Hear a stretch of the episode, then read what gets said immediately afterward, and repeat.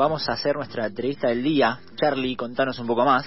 Sí, la Asociación de Trabajadores del Estado, ATE, reclamó al Ministerio de Economía Nacional una pronta reunión para abordar las temáticas relacionadas con la regularización del empleo y la mejora salarial para los trabajadores de la Administración Pública Nacional. Perfecto. Entre otros ejes, cuestionaron la suspensión de ingresos de trabajadores a la planta estatal que anunció la ministra de Economía, Silvina Batakis, que impide que se concrete un compromiso asumido por el gobierno de habilitar el pase a planta permanente de 30.000 personas. Para profundizar en este reclamo, estamos en comunicación con Flavio Vergara, director de la negociación colectiva de ATE Nacional y trabajador del Instituto Malbrán. Buen día, Flavio, ¿cómo estás? Charlie Nehuen, al aire de FM La Tribu. Hola, Charlie, ¿cómo estás? Bien, todo bien, todo tranquilo. Eh, consulta, ¿cómo, ¿cuáles son los reclamos que están elevando al Ministerio de Economía como para arrancar? Bueno, fundamentalmente lo que estamos haciendo en este momento es planteando ante el cambio de gestión con esperanza de alguna manera, pero dificultada por los anuncios que hizo la ministra, eh, la celeridad respecto del acuerdo que venía desde diciembre del 2020, que era el plan de regularización de empleo. Esto era pasar a la planta permanente a más de 30.000 trabajadoras y trabajadores que vienen trabajando en el Estado Nacional desde hace 20, 10, 15 y hasta 5 años, ¿sí? Eh, y poder entonces pasar la modalidad de trabajo eh, por contrato a trabajo estable, que es lo que regula la ley de empleo público. La ley dice que no puede haber más de 15% de trabajadores contratados en el marco de eventualidades. Y estos trabajadores de los cuales te estoy hablando cumplen tareas normales, habituales y permanentes desde hace muchísimo tiempo, con lo cual eh, aquellos que dicen, porque nosotros entendimos lo que dijo la ministra Bataki como una situación de preocupación, pero nunca entendimos que estaba en juego realmente la situación del, del pase a planta permanente. Ahora, eh, hay personeros y voceros a través de los medios de comunicación hegemónicos que plantean que el Estado no tiene que crecer. No estamos hablando de crecer, estamos hablando de regularizar empleo, no estamos hablando de aumentar el gasto, estamos hablando de que es la misma masa salarial de la que se está trabajando. El aumento de la masa salarial tiene que ver con la discusión de la paritaria en cuanto a la mejora salarial. Entonces, hay una trampa porque acá lo que se pretende de alguna manera es, eh, nosotros en, los 90, a partir de, nuestro compañero Germán Abdala, habíamos acuñado una frase que era fortalecer el Estado para liberar la nación, ¿no? Nos encontramos hoy ante la disyuntiva de que el, golpe económico que se está tratando de gestar en el país eh, plantea justamente lo contrario, debilitar el Estado para liberar el mercado. Y nosotros lo que queremos hacer es, con toda la razón, con toda la fuerza que nos asiste y con todo el compromiso que tenemos desde siempre, es tratar de que junto con el gobierno podamos eh, avanzar lo más rápidamente posible en fortalecer el Estado a partir de dignificar la tarea de los trabajadores y trabajadoras estatales. Ese es uno de los ejes fundamentales de los que estamos trabajando. Eh, ¿Qué implica que no se avance en el pase a planta permanente tanto para los trabajadores como para la economía en general? Mira, implica precarizar las condiciones laborales, más implica poner en riesgo las funciones esenciales del Estado y por lo tanto implica que la población para la cual nosotros trabajamos fundamentalmente eh, vea resentida la posibilidad de tener eh, derechos, ¿sí? Nosotros, eh, si nos situamos en el marco de lo que es la pandemia, que no hace tanto que pasó y que todavía estamos en lo que a mí me gusta decir que es un estado de long pandemia, porque no terminó, porque sigue, porque las condiciones siguen y porque además la pandemia neoliberal nos sigue sacudiendo con toda la fuerza. Después, si querés, vamos a ese punto de vuelta. Eh, por ejemplo, en el plano de la salud, yo como trabajador del Malbrán tuve la, oportunidad de iniciar parte de los procesos acompañando a, mis compañeros en los laboratorios cuando se diagnosticaba el fortalecimiento del sistema de salud, los compañeros y compañeras que estaban en migraciones garantizando que no haya gente que ingrese eh, al país que no debiera ingresar, los compañeros que estaban controlando puertos, los compañeros de sanidad de frontera, eh, infinidad de los que hacían los documentos de manera remota para que la gente no se frenara, los que atendían eh, en ANSES, los que atendían en PAMI, todas esas son funciones esenciales del Estado que le van directamente a la población, los de desarrollo social que atendían con los planes en el marco de la emergencia, los del Ministerio de Trabajo que atendían a las OTP para que los trabajadores donde las empresas estaban a, riesgo de cerrar garantizaban que les lleguen los subsidios, Digo, todas esas son funciones indelegables del Estado. Los que hacían limpieza, los compañeros tercerizados que mantenían limpios los hospitales, los lugares de laburo, para poder hacer efectivamente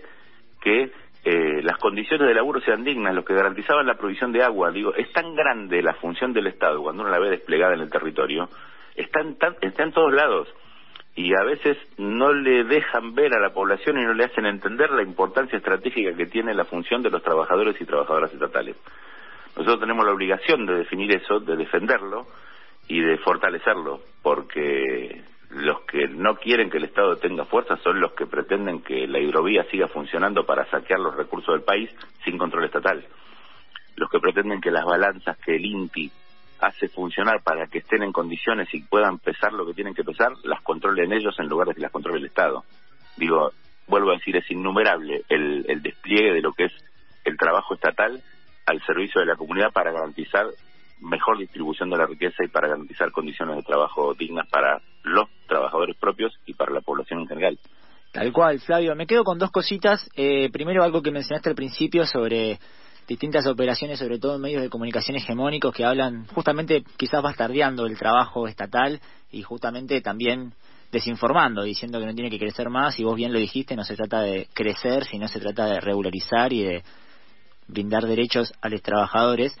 Pero también todo esto que venís contando me hace pensar en tomar con pinzas que una de las primeras cosas que anunció Silvina Batakis ni bien asumió fue reiteradas veces esto de rectificar el rumbo económico y sin embargo acá nos encontramos con un bueno rectificar el rumbo económico pero acá estás haciendo un freno en algo que quizás no estaba dentro de lo pensado. Además en el marco de, de la economía nacional que, que tenemos hoy por hoy que de ahí viene la pregunta respecto a la pérdida del poder adquisitivo de los salarios, eh, ¿cuál es la realidad de los trabajadores de la administración pública hoy por hoy?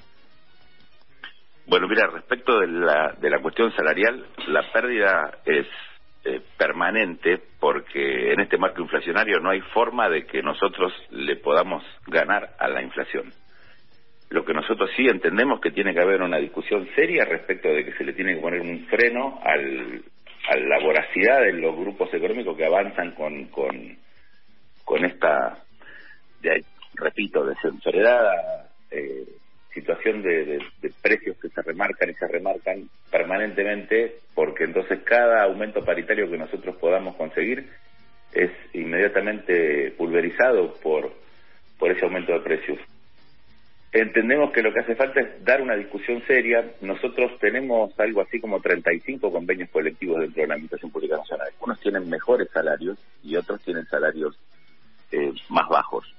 Para que ustedes se den una idea, el convenio colectivo marco, que es el del que se habla de la regularización del empleo de los 35.000 trabajadores, es el Sistema Nacional de Empleo Público, el convenio más grande, tiene 65.000 trabajadores, todos son los trabajadores de los ministerios y de los organismos descentralizados, ¿sí?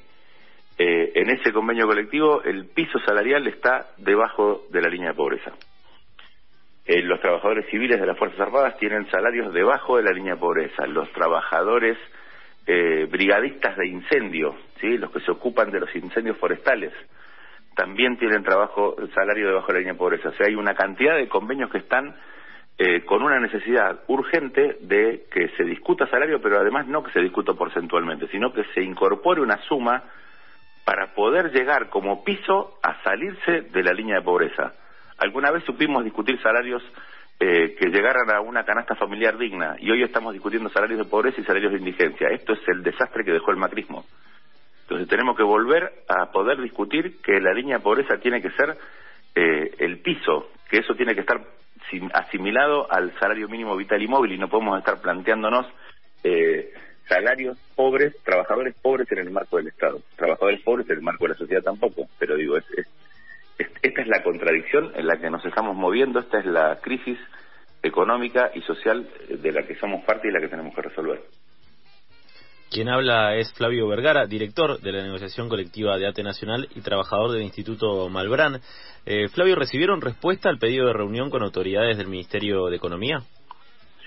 No, todavía no. La nota la mandamos ayer. Hoy vamos a ver si tenemos alguna respuesta. y estamos en el marco de una jornada de protesta que encabeza nuestra CTA, la CTA Autónoma, que van a estar en horas del mediodía haciendo un acto en el Puente Pueyrredón. También para reclamar el salario social, ¿sí? Para reclamar cuestiones de, de, salir de la emergencia en la que está nuestro pueblo en este momento. Pero más allá de eso, digo, estamos eh, avanzando porque nosotros queremos que eh, tanto el secretario de Hacienda, que es al que le dirigimos la nota, como la propia ministra, que la, la lo dialogará por nuestro secretario general, queremos que aclaren este tema que se generó como una duda, porque para nosotros creemos que no es que van a frenar el ingreso al Estado en cuanto al plan de regularización, sino que están planteando que no ingrese más gente. Eh, pero esto tiene que ser aclarado urgente porque el malestar entre las trabajadoras y trabajadoras, el temor entre las trabajadoras y trabajadores es muy alto y nosotros tenemos que pararnos muy firmes en este punto. No vamos a aceptar de ninguna manera que se suspenda el plan de regularización de empleo, porque es un acuerdo que nosotros suscribimos con este gobierno que lleva un 15.000 trabajadores pasados a planta de atraso, porque eran 10.000 por año, 2020, 2021, 2022, ¿sí? Y nosotros estamos sumamente preocupados por esa situación, creemos que hay que abrir todos los mecanismos posibles para que en el menor de los tiempos se pueda regularizar empleo. Y, insisto, es fundamental, hay gente que hace 20 eh, años que está trabajando. Nosotros lo hemos planteado en algunas mesas para que ustedes lo entiendan en cuanto a lo... A, más allá de todos aquellos que dicen que están inventando cosas para que la gente pase a planta, nosotros queremos que se haga a través de convocatorias internas, de cursos, concursos, de mecanismos de selección que están previstos en el marco convencional y en el marco de la ley, pero, eh, insisto, lo hemos discutido, imaginen ustedes, los trabajadores de salud, ¿sí? los del Hospital Posada, los del IRACA, los del Marbrán, eh, tienen que dar examen para ingresar eh, al Estado para tener estabilidad. ¿No dieron examen ya con la pandemia? ¿No sería lógico que se genere un mecanismo por el cual se les reconozca la estabilidad de manera inmediata? Pues no es así y nosotros estamos planteando que se abran los mecanismos para regularizar empleo por las vías tradicionales. Ahora, eh, hay situaciones que deberían ser atendidas de otra manera y aquellos que hablan de que se quiere engordar el Estado o incrementarlo no comprenden eh, el valor estratégico que tuvieron todas estas trabajadoras y trabajadores para defenderle la vida, inclusive a muchos de los que de los que vociferan contra, contra el Estado y sus capacidades. ¿Tienen pensado tomar más medidas de fuerza? Nosotros estamos esperando que esta respuesta se dé. Nuestra, nuestra fuerza la queremos dedicar a resolver el tema de la estabilidad del empleo y abrir la paritaria lo antes posible. Eh, si esto no sucede, eh, efectivamente se discutirán las asambleas, en los sectores de trabajo y como Conducción Nacional tomaremos las medidas que correspondan. Pero lo que esperamos es que la fuerza organizada de los trabajadores sirva en este tiempo con este gobierno para resolver, eh, si podemos, antes de fin de año o antes de mayo del año que viene, la estabilidad para todas y todos. Muy bien, Flavio, te agradecemos por el tiempo tomado aquí con nosotros en Pasadas por Alto y por supuesto que quedamos a disposición eh, para cualquier novedad que tengan y ojalá esto avance por buen camino.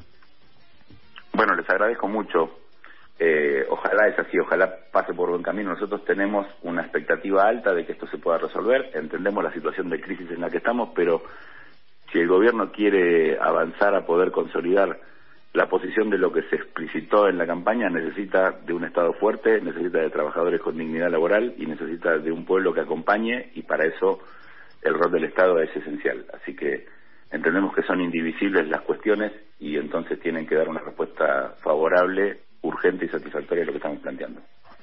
Perfecto, clarísimo.